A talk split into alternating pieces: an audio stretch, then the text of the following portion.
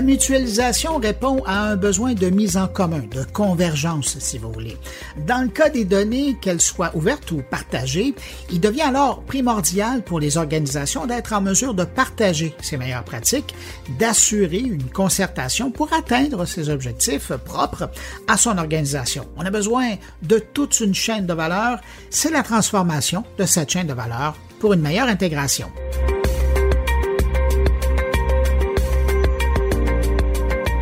Pour en discuter, trois invités. Sébastien Harvey, directeur du Centre Bang et l'initiateur de l'écosystème qui a instauré une gestion collective ambitieuse et une mutualisation des ressources exemplaires avec l'écosystème lecosystème.ca. Nous entendrons également Rachel Billet, elle est directrice générale et conseillère au développement à la machinerie des arts. Et puis, nous entendrons Georges Crump, spécialiste de la mutualisation Québec et auteur du petit guide orange du partage des ressources et de la mutualisation.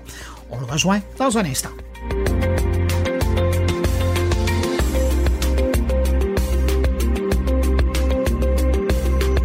Georges Crump, bonjour. Bonjour. Pourquoi les organisations culturelles devraient s'intéresser à la mutualisation? Ben, pour plusieurs raisons. Je dirais que ben, souvent, c'est des, en, culture, c'est des petites organisations qui ont des moyens limités, euh, qui ont des ressources humaines limitées. Euh, puis c'est un phénomène, le phénomène d'isolement est assez répandu. Donc, la mutualisation permet de, répondre un peu à ce, ce besoin-là, puis euh, fait en sorte qu'on, je pense que c'est un modèle positif là. Puis euh, des fois, on se rend compte que euh, quand on travaille dans le domaine, qu'on est en train de réinventer la roue que nos collègues ont déjà inventé. Donc, de, se rapprocher de ce que les autres font permet de justement de, maximiser peut-être ce que collectivement on réussit à faire. À quel moment dans la vie d'une organisation, ça serait opportun de se lancer dans la mutualisation. J'imagine qu'on ne fait pas ça du jour au lendemain en créant une organisation. Ça prend un peu d'histoire, ça prend euh, de la donnée euh, qui, a, été générée.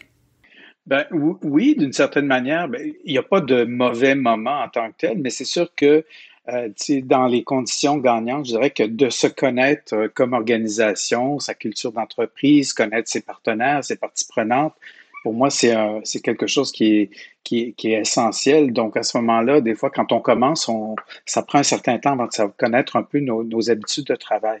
Mais euh, il y a des gens qui ont déjà cette, disons, cette posture-là de la collaboration de la coopération. Donc, ça devient quelque chose de naturel. Mais sur le plan organisationnel, euh, c'est sûr qu'il y a un certain, une certaine maturité, parce que surtout quand on commence, on a l'impression de, de pouvoir tout faire soi-même.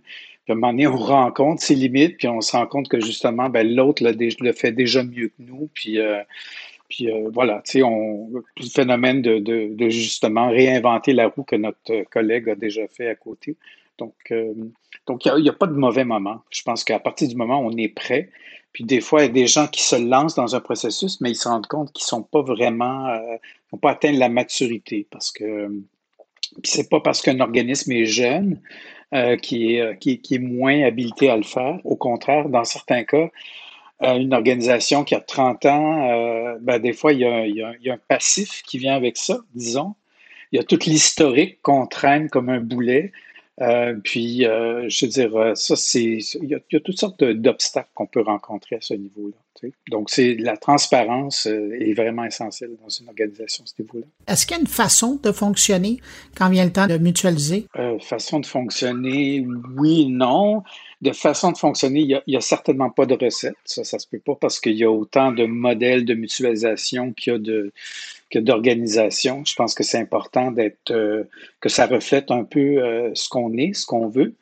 Euh, mais mais il y a un certain nombre de principes, je dirais, qu'on, qui sont qui sont applicables. Je dirais si on y va, c'est pas nécessairement dans l'ordre là, c'est plutôt de, savoir justement pourquoi on veut faire ça. C'est quoi les raisons, à quel besoin on cherche à répondre exactement qu'est-ce qu'on veut mutualiser, avec, même avant ça, euh, même avant ça, avec qui on veut faire ce travail-là. Donc, ça implique de bien connaître euh, justement nos partenaires, se connaître soi-même, comme je disais, tout à l'heure, bien connaître nos partenaires pour déterminer un peu jusqu'à quel point on est complémentaire ou compatible, parce que puis à quel niveau.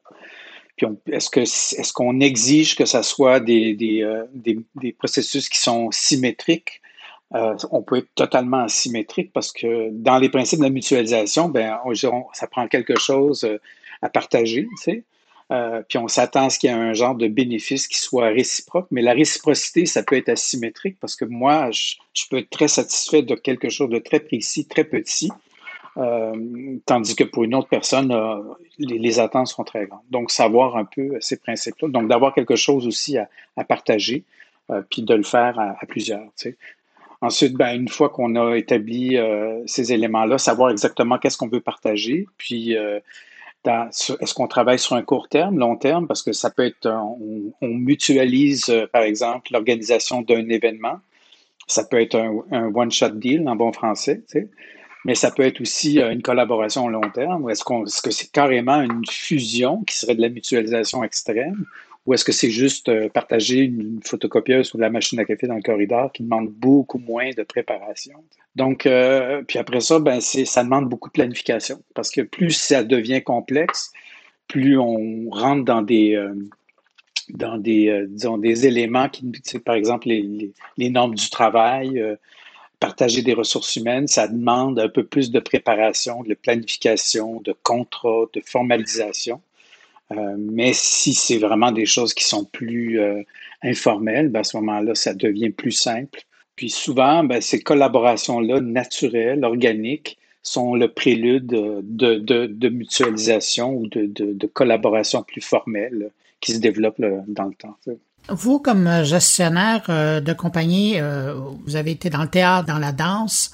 Est-ce que vous avez vu des moments où il y a eu des mutualisations qui sont faites et qui ont permis de faire des choses pour une ou, l'autre des organisations qui, faisaient partie de, la danse, pour prendre l'image, qui leur ont permis de faire des choses qu'elles n'auraient pas pu faire toutes seules? Ah oui, plein, plusieurs exemples. Euh, je pourrais en nommer quelques-uns. Tu sais, un organisme comme Circuit Centre chorégraphique où j'ai été partie prenante en étant gestionnaire d'une des compagnies membres. Mais ça, à la base, c'est un modèle où euh, euh, plusieurs chorégraphes indépendants ont besoin de quelque chose qui est important en danse, c'est de l'espace pour travailler, donc de se regrouper pour euh, avoir un espace euh, commun dans lequel ils peuvent travailler, faire de la création, préparer des productions. Donc ça, ça, leur, ça leur permet d'accéder à quelque chose qu'ils n'auraient pas pu accéder individuellement. Donc pour moi, c'est souvent ça le principe.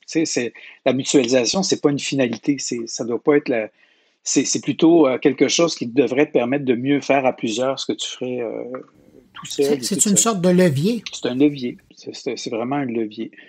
Donc, euh, il y en a d'autres, par exemple, une, organisation comme Art Circulation, ben, ça permettait juste, dans ce cas-ci, c'est d'avoir d'accéder à une personne qui serait l'agent ou l'agente de diffusion pour plusieurs compagnies, parce que individuellement, c'est très coûteux de, de, payer une personne de l'envoyer en Allemagne, de l'envoyer en France, de l'envoyer au Japon, en Chine, pour faire des représentations de compagnie. Donc ça, ça, puis au-delà de, du fait que ça permet de, se mettre ensemble pour acquérir une ressource en commun, mais c'est aussi le, le, fait de se mettre ensemble en réseau où finalement il y a tout le, partage d'expertise, de savoir-faire, qui permet aussi de sortir de, de l'isolement aussi, de dire, OK, ben non, on n'est plus tout seul. Ah oui, toi, tu rencontres des problèmes. Puis là, finalement, des fois, c'est euh, il y, a, un paquet d'autres besoins qui sont euh, auxquels on répond euh, de manière inattendue dans ces, dans ces principes-là. Puis il y en a d'autres, en tout cas, je pourrais en nommer plusieurs exemples de, c'est pour ça que je suis devenu, disons, en gros guillemets, expert. En fait, je suis juste et peut-être plus trempé dans plusieurs expériences, puis développer une, réflexion autour de ça. Mais, mais il, y a, il y a tous les modèles coopératifs, de, par exemple, de chorégraphes ou de, gens de théâtre qui se mettent ensemble pour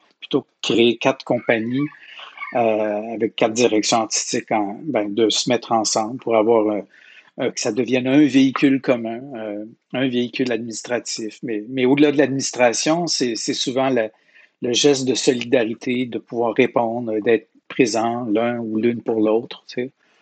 C'est à ce niveau-là que ça se passe souvent. Euh, mais c'est ça, les, possibilités sont, sont, multiples, les, expériences sont multiples. Je suis curieux de savoir si, euh, à l'extérieur du Québec, vous avez vu des initiatives dans le genre qui étaient inspirantes et qui pourraient être reprises et qui ne le sont pas encore euh, par des joueurs ici du monde culturel? Dans les choses qu'on ne voit pas nécessairement ici ou différemment que j'ai rencontrées, il y a certains types de, centres chorégraphiques que j'ai, que j'ai vus en, Belgique, par exemple, où on, justement cet espace où, autant euh, je parlais de circuit centre chorégraphique tout à l'heure, tu sais, euh, ben il y, a des équivalents, mais peut-être quand même différents, où on voit euh, au-delà de l'espace, ben on, accède à ce qui est mis en commun, c'est le véhicule administratif, c'est l'appareil administratif qui permet de desservir plusieurs chorégraphes, qui permet de que ce soit ou les, services de communication, euh, l'accompagnement. Donc ça, ça existe ailleurs. Maintenant, il y a, il y a, il y a un truc qui s'appelle le, les SMART, qui est un qui, qui, existe pas vraiment encore. Il y a eu des tentatives d'implanter de, ça ici. Euh, ça a démarré en Belgique, encore une fois. Ça s'appelle les, sociétés mutuelles pour artistes. Euh, c'est devenu un phénomène qui s'est étendu à travers l'Europe où finalement, euh, d'une part, des, artistes, mais comme les artistes sont rarement seulement des artistes, il y en a plusieurs qui sont artistes de jour, travailleurs culturels le soir, euh, préposés aux bénéficiaires peut-être, je ne sais pas, enseignants, non, n'est pas un bon exemple, mais artistes, travailleurs culturels, enseignants, coachs. donc, des fois, les gens ont plusieurs, plusieurs sources de revenus, plusieurs, disons, plusieurs personnalités. Donc, les, sociétés mutuelles pour artistes leur permettent de, combiner, disons, l'ensemble de leurs revenus, euh, de verser ça à l'intérieur de la société et d'en, retirer un, salaire, disons. Donc, euh, on, est travailleur autonome, mais on, devient salarié à travers ça, avec tous les bénéfices qui peuvent venir avec ça, assurance chômage ou l'équivalent, euh, et d'autres assurances. Et évidemment, il y, a, tout le pool de ressources qu'on est capable d'aller chercher. Ils ont même développé dans certains, en Belgique et quelques autres pays, euh, une espèce de, fonds de capital de risque, par exemple, euh, ou qui serait peut-être pas tout, c'est peut-être pas le bon terme, mais par exemple, euh, un des phénomènes pour les travailleurs culturels euh, ou, des, ou des, travailleurs autonomes en général, on fait des contrats, on fait une prestation, puis je, la personne qui doit nous payer peut prendre une semaine, deux semaines, trois semaines, un mois ben, quand on est dans des situations de précarité, ça peut être difficile. Donc, eux, ils ont créé un, espèce de véhicule avec un fonds où les gens peuvent, euh, euh, ça veut dire qu'ils sont payés immédiatement par la, SMART, puis c'est la SMART qui va faire, euh, qui va collecter, disons, le cachet du, de la prestation auprès de la personne. Donc ça, c'est des, innovations qu'ils ont, qu'ils ont fait, qui sont vraiment intéressantes. C'est sûr que les lois du travail en Europe sont différentes des lois du travail ici. Je pense qu'il y a plusieurs obstacles qui se situent à ce niveau-là, mais il y a vraiment des choses inspirantes à ce niveau-là euh, qui ont inspiré euh, d'une certaine manière euh, des organisations comme la machinerie, Machinerie des arts, transparence totale. Je suis sur le conseil d'administration, un des cofondateurs, mais voilà. C'est des, phénomènes où justement on regroupe des ressources, on mutualise des outils ça, c'est un, exemple que j'aimerais donner, la machinerie. Euh, je veux dire, un phénomène vieux comme le monde, on développe des outils, un budget, un plan de communication, euh, des, des, éléments comme ça, un devis pour euh, un site Internet.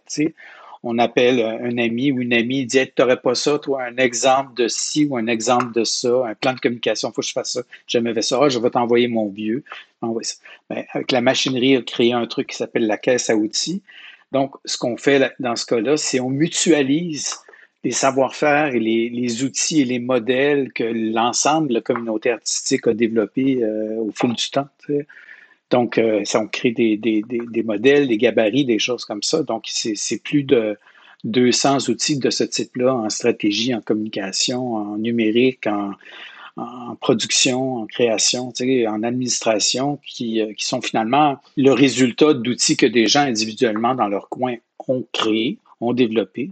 C'est juste qu'on les standardise, on leur donne une petite explication, puis ils sont rendus euh, dans le mode euh, open source, là, vraiment Creative Commons, à la communauté. Donc, c'est le fruit, dans le fond, c'est un patrimoine collectif de l'ensemble des travailleurs culturels depuis la nuit des temps, d'une certaine manière. Donc, donc ça, c'est une, autre manière de, de servir à la fois les possibilités du numérique avec la possibilité d'être ensemble et de, partager des choses. Mais ça, c'était un peu inspiré des SMART et d'autres expériences qu'on a vues ailleurs. Basé sur votre expérience, quels sont les freins que les organisations culturelles se mettent ou s'imaginent ou voient pour euh, ne pas encore utiliser la mutualisation? Bien, le frein, c'est le temps et l'énergie euh, que ça demande. Euh, c'est sûr, tu sais, y, a, souvent quand on pense à mutualisation ou, mise en commun, tu sais, la première raison qu'on dit, ah ben, on va sauver de l'argent, tu sais, on va faire des économies d'échelle, tu. Mais c'est, euh, oui, effectivement, on peut économiser, euh, mais sauf qu'on sous-estime le temps de coordination, le, temps d'être ensemble, le temps de l'apprivoisement, le temps de préparer, de planifier, de, mettre dans le même bateau euh, tous ceux qui travaillent avec nous. Donc, les freins, c'est souvent nous-mêmes. Des fois, c'est souvent notre propre organisation parce que dans les organisations culturelles, il y a, des conseils d'administration, parfois il y a des membres. Les membres, je mentionnais tout à l'heure, des fois les, organisations qui sont plus vieilles, plus matures, sont des, comme des paquebots qui sont plus difficiles à, faire tourner sur un dizaine. Donc, changer la culture, ça implique de changer la, culture d'entreprise. Euh, ça devient une posture de travail. On doit constamment dire, OK, qu'est-ce que je pourrais faire avec l'autre? que je ferais plutôt que d'essayer constamment d'y aller solo. Donc, ça, c'est, ça, implique qu'il y a une espèce de changement de culture interne, euh, changement de valeur au sein de l'organisation. Puis, puis ça, c'est pas seulement au niveau de, des parties prenantes internes, là, comme les membres, les employés, euh, conseil d'administration, mais aussi, des fois, c'est à l'extérieur, les subventionnaires, nos partenaires. sais. Ah, mais vous êtes qui finalement? Êtes-vous êtes-vous, euh, êtes-vous A ou A plus B plus C ou. La, puis la, la, peur, un des freins, c'est souvent la peur de cette perte d'identité. Je veux dire, pendant 5 ans, 10 ans, 30 ans, 50 ans, on développe notre identité euh, organisationnelle, artistique, culturelle. Puis là, quand on se met à collaborer avec l'autre, il y en a qui disent ben, Je ne voudrais pas être associé artistiquement avec tel organisme. Oui, mais ce n'est pas à ce niveau-là. Je, souvent travaillé sur la, question du nous, la, fabrication du nous.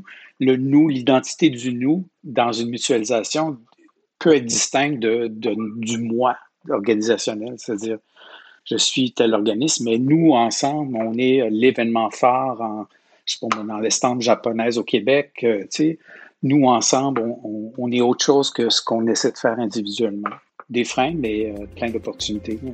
Georges Crump, merci d'avoir aussi bien vulgarisé la mutualisation. Ben, été un plaisir. Merci de l'invitation, vraiment.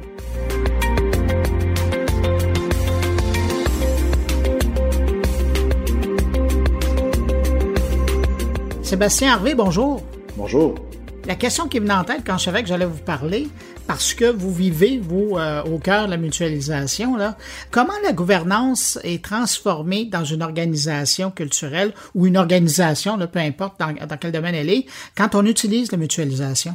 Excellente question. On est en train de l'explorer en temps réel et en continu. Ah, comment ça se euh, passe? qui dit mutualisation dit euh, collaboration avec d'autres acteurs, que ce soit des individus ou des, euh, des, organisations, des entreprises, des institutions. Dans le cas du projet duquel je fais partie, l'écosystème, c'est six organisations qui travaillent ensemble. juste pour vous donner le contexte, la mutualisation concerne autant des ressources matérielles que des ressources humaines, financières, même des fois des ressources informationnelles. Alors là, euh, au quotidien, il va euh, surgir fréquemment des, questionnements euh, qui nécessitent de prendre des décisions. Alors donc, la, mutualisation, de par sa nature, qui est de partager, hein, de trouver des solutions collectives aux besoins individuels, ben là, ça va nous obliger à adapter les processus ou les procédures de chacun. Alors donc, les organisations avaient d'une part soit des, euh, des règles de fonctionnement formelles mhm. auxquelles ils doivent se soumettre, par exemple, un OBNL qui a un conseil d'administration. C'est très, très concret. Hein? Euh, d'autres fois, ça va être des choses qui sont euh, qui vont être plus informelles. Alors qu'on parle d'une culture organisationnelle, par exemple, hein, des, des, des, traditions dans la manière de, de, distribuer les pouvoirs, de distribuer les rôles. Fait que la mutualisation, ben, ça nous amène, dans notre cas, à essayer d'arrimer six cultures organisationnelles. Et donc, c'est ça, ça veut dire que de la part des participants, des organisations participantes, ça demande une adaptation de leur, ben de leur peut-être de leur structure, mais en tout cas de leur fonctionnement. Vraiment. Puis, moi, je crois que la, la, la sous-question, à quelque part, c'est la mutualisation repose sur une culture de la collaboration qui est à construire. Alors, est-ce que c'est vraiment la mutualisation qui, euh, hein, qui va changer nos pratiques de gouvernance ou c'est la nécessaire culture de la collaboration qu'il faut construire? Et ça, moi, je la trouve intéressante, cette, euh, cette avenue-là, parce que, tu sais, la collaboration, euh, c'est quelque chose qui est nécessaire au 21e siècle. On a des, tous les secteurs d'activité font face à des défis d'une grande complexité. Souvent, on va avoir besoin des, des savoir-faire, des savoir-être, d'acteurs qui sont à l'extérieur de, de notre secteur. Et puis là, juste comprendre qu'est-ce qu'ils font, euh, comprendre hein, leur champ lexical, leurs paramètres, etc. Réussir à se comprendre, réussir à se respecter, réussir à mettre un enjeu commun sur la table puis aller dans la même direction. C'est pas juste des outils numériques qu'il faut choisir. C'est pas juste des processus de votation qu'il faut euh, hein, qu'il faut mettre sur la table. C'est vraiment à construire là une, euh, une capacité de se fréquenter et de se comprendre. Fait que si je reviens dans notre cas présent, euh, développer cette culture-là de la collaboration, euh, c'est dans la durée que ça se fait. Et puis, il faut se fréquenter. Et puis, dans notre cas, euh, c'est que c'est surtout les directions générales qui, euh, qui se retrouvent là autour d'une table, ok, à, à, regarder des projets spécifiques ou, ou, des propositions bien précises. Cependant, nous, on a des équipes d'employés avec qui on travaille. Puisqu'on est dans le milieu culturel, souvent, les décisions qu'on va prendre, ça va être en lien avec notre mission, qui est de supporter l'artiste, qui est de diffuser des activités pour le public, ou encore de bâtir des activités de médiation culturelle pour faire comprendre les activités culturelles ou les œuvres. Ça veut dire qu'en vérité, on ne prend pas des décisions tout seul. On prend des décisions qui concernent les utilisateurs, les artistes, euh, les membres de nos corporations, puisqu'on est des OBNL, souvent on a des, memberships, ou comme on dit en français, membriété. J'aime moins ce mot-là, on dirait qu'ils ont pris de l'alcool avec la, membriété. Euh, puis on a des conseils d'administration qui eux-mêmes sont des membres. Ça veut dire que quand on prend une décision, là, c'est plusieurs communautés qui euh, ont des besoins différents, euh, qui ont des responsabilités différentes, des expertises différentes. Puis dans, je conclus euh, ma logorée avec ça. Dans, dans le cas de l'écosystème, on est six organisations artistiques qui travaillent dans des, des disciplines différentes. Donc, il y en a qui travaillent du côté du court-métrage, il y en a qui travaillent en musique, il y en a qui travaillent en art visuel, en art numérique, etc. Fait quand on pense aux besoins des artistes, on parle même pas des mêmes besoins, même pas des mêmes artistes. Quelqu'un qui, qui est du côté du cinéma, c'est pas les mêmes enjeux qu'un artiste euh, qui va faire de l'art éphémère ou de l'art performance. Fait que ça fait énormément de sujets, beaucoup de spécificités, et prendre des décisions autour de tout ça, c'est pas juste des processus, c'est une culture politique. Mais basé sur votre expérience, mais pas seulement là, de l'écosystème où vous êtes avec ces organisations, mais ceux que vous avez rencontrés dans votre cheminement, parce que ça fait un moment que vous y pensez, est-ce que c'est l'aspect humain où est le défi? D'abord pour amener la collaboration, puis ensuite la mutualisation, ou est-ce que c'est l'aspect de gestion qui est plus compliqué? J'ai la profonde euh, et sincère conviction que c'est la dimension humaine. Parce que euh, parfois, les, les, les, modes opératoires ou les outils qu'on utilise, on a l'impression que c'est là que ça se passe. La preuve, la plupart des organisations qui font des projets de transformation, là, hein, soit des regroupements, euh, on va joindre plusieurs associations ou des projets de mutualisation, on va beaucoup passer par l'administratif. On va engager des consultants qui vont se poser des questions sur l'administratif, le légal, le financier. On cherche comment connecter des, des, euh, des, des procédures puis des machines, à quelque part. Et surgit rapidement des discussions qui sont, euh, je, je, dirais pas émotives, mais des discussions qui sont sensibles, qui relèvent des fois de, de l'historique de l'organisation, des perceptions. Des... Fait que dans tous les projets que j'ai vus, là, puis j'ai participé à quelques projets de, de, regroupement, là, euh, la dimension humaine n'est jamais mise de l'avant, elle n'est jamais perçue comme étant à la fois une force, mais à la fois un défi. Et pourtant, c'est tout le temps là que qu'on va passer le plus de temps. C'est loin d'être insurmontable, hein? Mais ça veut dire quoi ça? Ça veut dire qu'il faut construire de la relation puis de la confiance. Ça, ça se fait dans la durée, ça se fait dans la fréquence, et on doit transformer notre relation à l'information. Parce que si on voit la collaboration comme une procédure, on va se donner les uns et les autres juste les bonnes informations qui correspondent soit au rôle de chacun, aux zones décisionnelles de chacun, au pouvoir de chacun. Ça n'implique pas d'entrée de jeu une culture de la transparence. Non, puis il y a des opportunités qu'on va rater à cause de ça. Vraiment, l'inventaire va être moins riche. L'inventaire des opportunités va être moins riche. Et quand je dis transparence, je dis pas euh, insipidité. Hein? Je veux dire, c'est pas parce qu'on souhaite collaborer ou mettre des choses en commun. Euh, ça veut pas dire qu'il ne reste pas des enjeux très, très, très pragmatiques qui peuvent être parfois, on veut collaborer, mais il y a certains sujets sur lesquels on demeure parfois en compétition. Des fois, on va pouvoir être en complémentarité, mais il y a des fois, il y a des informations qu'on ne peut pas partager. Moi, j'ai vu ça dans... parfois, il y a des entreprises qui souhaitent collaborer. Ils ont un intérêt commun. Ils ont, ils ont une trajectoire commune. Mais il y a certains sujets, certaines informations sensibles qu'ils peuvent pas mettre sur la table, même si ça aiderait le sujet parce que euh, elles ont euh, leur réalité commerciale. Fait le défi de la confiance qui passe par la transparence d'information, encore faut-il savoir de quelle information il s'agit, peut-on les partager, etc. Fait que si on revient à votre question du début, on voit à quel point le c'est le fameux euh, rabbit hole, là. on tombe rapidement euh, plusieurs étages plus bas. Donc, si on dit la mutualisation, comment ça change hein, nos, nos pratiques au niveau de la gouvernance, ben ça dépend, on mutualise quoi, entre qui, euh, sur quel ton, dans quel but, et quelle était la, culture des organisations de départ. Puis, est-ce que les acteurs avaient déjà euh, une historicité précédente? Des fois, des fois on va prendre des, euh, des acteurs qui ont apporté beaucoup au milieu, mais qui arrivent aussi avec un, hein, un bagage d'historicité politique avec les autres acteurs. Euh, ça peut être des défis. Des fois, on a des gens qui, qui sont tous émergents, on va dire, ou nouveaux. Peut-être qui ont moins d'expérience politique, dans le projet qu'on se donne, mais peut-être qu'ils arrivent plus euh, disponibles à cette culture de collaboration. Alors, si j'ai bien compris, on mise d'abord à s'assurer que le facteur humain est pris en ligne de compte, puis on travaille sur la confiance, la transparence, et avec ça, on a les bonnes conditions pour euh, entamer une mutualisation. C'est un excellent résumé, et le mot entamer est le bon parce que tout ça n'est qu'un début. Alors, on voit que c'est un, c'est un, la durée est un paramètre important. Il faut que les choses se fassent par étapes et dans la durée. Sébastien Harvey, merci pour votre témoignage. C'est une grande joie.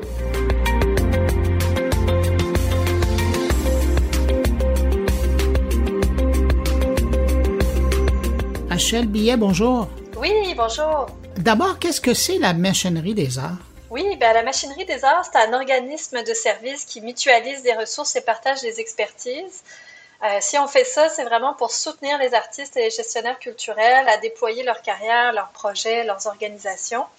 Donc, la machinerie, c'est une entreprise en économie sociale. On a un organisme à but non lucratif. Euh, ça va faire, on fête nos cinq ans euh, en ce mois de septembre, mais, c'est un projet qui est en incubation quand même depuis 2013, qui a été porté vraiment par un groupe de cofondateurs, cofondatrices.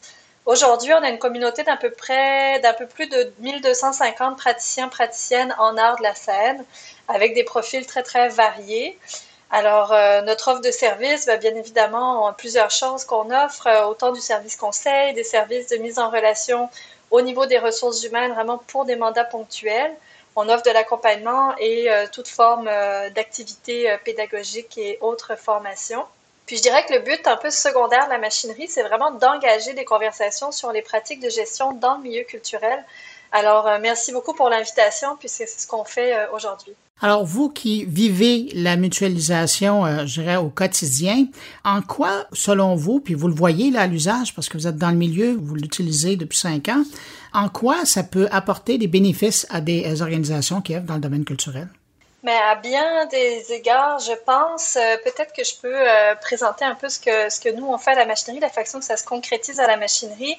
En fait, euh, on a décidé dès le départ du projet que plutôt qu'essayer à tout prix de construire une expertise à l'interne puis de maintenir cette expertise-là, même si bien évidemment cette expertise elle est existante, on voulait avant tout relier les expertises du milieu qui étaient déjà sur le terrain. Alors, euh, c'était vraiment dans cette pensée-là de vraiment distribuer le savoir-faire existant puis de le, partager à la communauté. Donc, c'est vraiment ce qui, ce qui est au cœur de la machinerie, c'est qu'on a monté un espèce de bassin de ressources.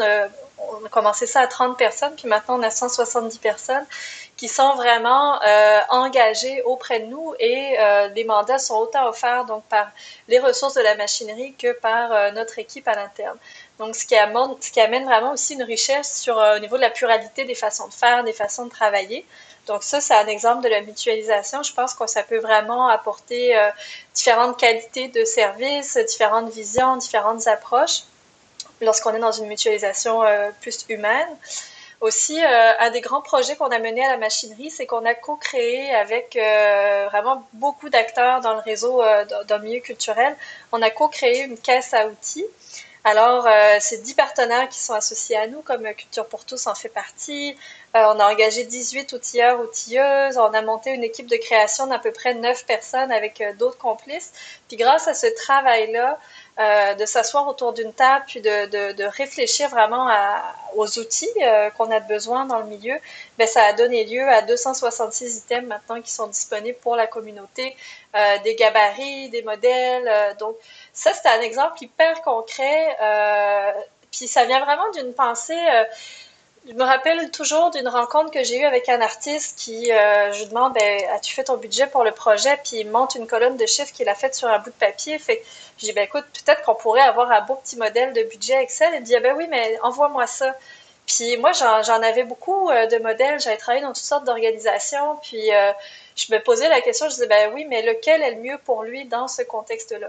Alors, c'est un peu toute l'idée qu'il y a aussi autour de la mutualisation de la caisse à outils, c'est-à-dire qu'au-delà de l'objet, le résultat comme tel de, de, de, l'outil qui est disponible euh, téléchargeable et utilisable rapidement, c'est toute la pensée qui est en arrière, où dans le fond, c'est un groupe de travailleurs culturels, de travailleuses culturelles qui sont associés pour réfléchir ensemble pour avoir vraiment des outils qui soient, euh, qui soient, qui soient optimales. Alors pour moi, ça, c'est un bénéfice aussi de, de, la mutualisation, c'est de pouvoir vraiment arriver avec la force du nombre à avoir une grande richesse euh, dans les expertises, dans les expériences de chacun chacune. Si vous preniez un pas de recul et vous regardez la, mutualisation euh, au quotidien, sa gestion, vous diriez euh, qui sont où les défis? Il y a plusieurs défis. Dans notre cas, c'est sûr qu'on a fait le pari de mutualiser des êtres humains. Euh, c'est des gens qui sont très impliqués dans la communauté, qui sont très pris. Bon, euh, une des raisons d'être de la machinerie, c'était de pallier un petit peu aux enjeux de, de, de main-d'œuvre. Bon, on est vraiment encore beaucoup là-dedans. Alors, c'est comment est-ce qu'on arrive à créer une relation individuelle avec chacun, chacune, euh, pour faire partie de quelque chose de plus grand que nous. Euh, que, ce que, que, ce qui est ce que moi j'appelle une communauté de pratique, euh, une communauté de pratique et d'échange d'entraide. Alors je pense que ça c'est un grand défi, c'est d'arriver à mobiliser euh, bon, dans, notre cas, c'est des êtres humains, mais d'arriver à mobiliser autour d'une même idée, une même vision, d'adhérer aux mêmes valeurs, euh, puis d'avancer dans la même euh, dans direction. Aussi, un défi que je vois beaucoup, c'est que souvent les projets de mutualisation, ça vient vraiment pour répondre à des constats, à des enjeux qui sont vraiment très spécifiques, qui sont rattachés à un contexte. Puis c'est un processus de mutualisation qui peut être long, ça prend du temps, on mature les idées, on fait toutes sortes d'allers-retours, on avance en fait en idéation collective. Et euh, sauf que notre contexte, il est toujours évolutif. Alors, euh, ce que j'ai pu constater des fois, c'est que il y a des projets, ils étaient super, mais six mois plus tard, ben, ils perdent un peu de leur sens ou de leur pertinence. Alors, c'est hyper important dans les projets de mutualisation, d'après moi, de vraiment développer une culture de la rétroaction, une culture de l'analyse, de revenir toujours un peu à la base de ce pourquoi on fait ça. Il existe plusieurs modèles de mutualisation, puis je suis curieux de vous entendre sur, euh, particulièrement, évidemment, le milieu culturel, il devrait se rapprocher de quel modèle de mutualisation? Ben, c'est une euh, très bonne question. Moi, j'ai l'impression que euh, ce que j'observe dans le milieu culturel, c'est qu'on a des modèles tellement diversifiés, tellement variés, que je pense pas qu'on peut. Euh, c'est encore très nouveau, je pense aussi. Euh, ça a toujours existé, mais c'est très nouveau qu'on le nomme de cette façon-là, qu'on le nomme en mutualisation. Je pense qu'il y a beaucoup d'incompréhension aussi. Qu'est-ce qu'on entend par mutualisation dans le milieu culturel? Je pense qu'on a besoin des fois de vulgariser un petit peu. Donc, je pense pas que à ce stade-ci, on peut vraiment catégoriser des sortes de mutualisation ou autres. Ce que je vois beaucoup, c'est des, formes de regroupement, euh, des formes d'entraide, de solidarité, euh, des formes de partage de ressources humaines, euh, de partage de matériel, partage de locaux. mais je crois qu'il y a bien d'autres modèles encore qui restent, qui restent à inventer ou qui, qui, sont encore en train de faire les preuves puis qui sont encore dans leur banc d'essai. Puis vous le voyez, vous, au quotidien, parce que c'est évolutif hein, depuis cinq ans, mais une organisation culturelle qui pratique pas encore la mutualisation, de quelle façon elle se prépare? Qu'est-ce qu'il faut qu'elle ait pour embarquer dans le mouvement? Ben, c'est une très bonne question. Moi, la première chose que j'ai envie de poser comme question quand j'accompagne des projets en mutualisation, c'est qu'est-ce qui vous allume? Qu'est-ce qui vous anime? Pourquoi? Pourquoi vous voulez mutualiser? Est-ce que c'est juste parce que c'est dans l'air du temps, puis parce qu'on veut faire une économie d'échelle? Mais il y a beaucoup de, il y a beaucoup de, chimères. Hein. On pense que ça va faire une économie d'échelle, mais c'est sur du long terme. Il faut vraiment voir les choses dans le long terme parce que ça va demander beaucoup d'investissement, de temps, de mise en place. Et aussi, ce que je constate beaucoup, c'est que dans le milieu culturel, on est vraiment des gens passionnés, on est des gens de cœur, on aime passer à l'action. On passe beaucoup à l'action rapidement. Et euh, moi, j'invite toujours à prendre un petit pas de recul pour dire, OK, mais c'est quoi la vision? Qu'est-ce qu'on veut faire ensemble? Pourquoi? Qui, qui, serons-nous ensemble? Et à partir de là, construire un projet, un partenariat. Aussi, euh, je pense qu'il y a des grands défis, en tout cas que, que, nous amène la mutualisation, puis je trouve ça vraiment magnifique, mais c'est vraiment de prendre un pas de recul, puis de sortir de cette pensée un peu de la compétition, mais de penser vraiment en coopération. Euh, de la coopétition qu'on peut appeler aussi. Euh, donc vraiment de, faire un exercice très humble et parfois difficile et de se dire ben, c'est quoi les lacunes de mon organisation, qu'est-ce qui ne fonctionne pas, qu'est-ce qu'on a essayé pour, pour répondre à cet enjeu-là, puis que ça n'a pas fonctionné? Puis à partir de là, d'accepter qu'on ne peut pas être parfait comme organisation et de se dire, bon, ben OK, on décide quelque chose, on va se concentrer sur ce qu'on fait de mieux, puis pour les choses qui sont un peu des lacunes ou des enjeux ou des difficultés de l'organisation, ben associons-nous avec des gens qui le font bien. Puis c'est juste des fois de partir de ça, puis là de construire une idée, un, projet. Puis aussi, euh, ce que je vois, c'est que le, mot mutualisation, ça peut faire peur des fois. C'est bon Dieu, mais dans quoi je m'embarque? C'est engageant. C'est compliqué, c'est long, c'est engageant. C'est on va se marier à long terme entre deux organisations, puis je pourrais plus revenir en arrière. Non, ça peut être, euh, ça peut être déjà construit vraiment en étapes. Euh, j'aime toujours montrer l'exemple quand on engage quelqu'un, par exemple, moi, j'ai ça envoyer un, contrat en format PDF, puis là, c'est comme ça que ça va se passer, la collaboration, puis c'est tout. Tu sais, moi, j'aime envoyer un, soit un Google avec des, commentaires ou autre, puis poser des questions, puis on construit ensemble le projet, puis on construit ensemble comment est-ce qu'on va travailler ensemble. Et c'est la même chose pour la mutualisation. Puis cet exercice-là, je parlais tout à l'heure un peu d'aller-retour, il peut être long, il peut prendre des fois deux, trois, quatre ans, puis là-dedans, il va y avoir peut-être des changements de direction, euh, des changements de, personnes clés dans les équipes euh, respectives. Alors, ce qui est hyper important, c'est que ce projet-là, il soit pas porté par deux têtes, deux têtes leaders, justement deux directions générales, mais qui soit vraiment, qui viennent de l'intérieur, que l'équipe soit consultée, que, euh, que, ce soit vraiment un travail euh, communautaire, je pourrais même dire, où on, on, décide vraiment ensemble, OK, on, on baisse un petit peu notre niveau d'ego, parce que ça va, ça va des fois être nécessaire. On accepte qu'on va travailler sur ce qu'on fait de mieux, on laisse de côté peut-être certaines choses, puis on va aller s'associer avec des gens qui sont complémentaires à nous. C'est quoi une mutualisation réussie? Ben, c'est une très bonne question, mais c'est pour moi, c'est un projet, c'est quelque chose que le, on a atteint ensemble une vision, on a atteint un objectif, on a atteint un but ultime. C'est-à-dire qu'on s'est associé, on avait un pari commun, puis on a remporté notre pari. Alors, concrètement, euh, ce serait difficile à, décrire, mais pour moi, c'est vraiment ça. Puis, je vais faire une petite, euh, petit aparté, mais moi, la mutualisation, j'y ai toujours cru parce que ça a été vraiment beaucoup. Euh, c'est quelque chose qui m'a toujours énormément animé. Puis mon sujet de recherche de maîtrise était sur la, co-construction des espaces de diffusion. Fait je voulais vraiment étudier qu'est-ce qui fait qu'un artiste atteint euh, une programmation, euh, va présenter son travail chez les diffuseurs et en fait, la seule, question, la seule réponse que j'ai trouvée à ça, c'est que c'est vraiment une chaîne d'individus qui va porter un artiste. Donc, c'est vraiment du multifactoriel. Puis ces chaînes d'individus-là, on parle beaucoup de ça en sociologie des organisations. C'est vraiment la théorie de l'acteur réseau. C'est tout simplement qu'à plus nombreux, ben, on est plus fort puis on va plus loin. Alors pour moi, je pense que c'est vraiment ça. la mutualisation, une mutualisation sera réussie si effectivement euh, on va aller beaucoup plus loin que là où on serait capable d'aller si on était resté seul dans notre coin à mener notre projet. Est-ce que à l'international, parce qu'on va arrêter de regarder au Québec, mais dans le domaine du culturel, est-ce qu'à l'international vous en avez des belles histoires, des choses que vous avez vues passer qui ont été des, histoires inspirantes? Euh, un projet extraordinaire dont j'ai oublié le nom, mais que j'aime beaucoup, qui se passe en Belgique. C'est un site web qui répertorie des bureaux, des endroits de travail où on peut venir travailler à la journée. Mais en allant plus loin de l'espace de coworking, il y a tout euh, un, système de, jumelage en fait au niveau des expertises et des, compétences. Donc, moi, par exemple, Rachel Billet, je travaille aujourd'hui en communication marketing sur tel sujet. Et là, on pouvait trouver un espace dans la ville pour aller euh, travailler là, puis rencontrer des gens qui ont des expertises, qui vont nous nourrir dans notre travail, puis nous inspirer. Puis ça, je trouve ça merveilleux parce que ça, permet, ça, permet de développer, de stimuler en fait, euh, de nous stimuler dans notre travail. Puis ça permet aussi de créer des maillages qui sont vraiment intéressants, inattendus. Et euh, ça, c'est un exemple qui m'inspirait beaucoup, mais c'était pas nécessairement dans le, dans, le, milieu culturel, mais je trouve qu'il est très intéressant.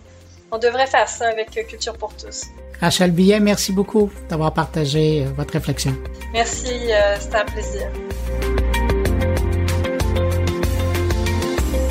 Que retenir de cet épisode? Eh bien, nous avons vu à quoi sert la mutualisation des ressources en numérique, les avantages de mutualiser les données pour le secteur culturel, et puis enfin, Rachel Billet, la directrice de la machinerie des arts, nous a apporté un exemple concret de mutualisation des données au sein d'un organisme culturel avec les avantages mais aussi les défis vécus.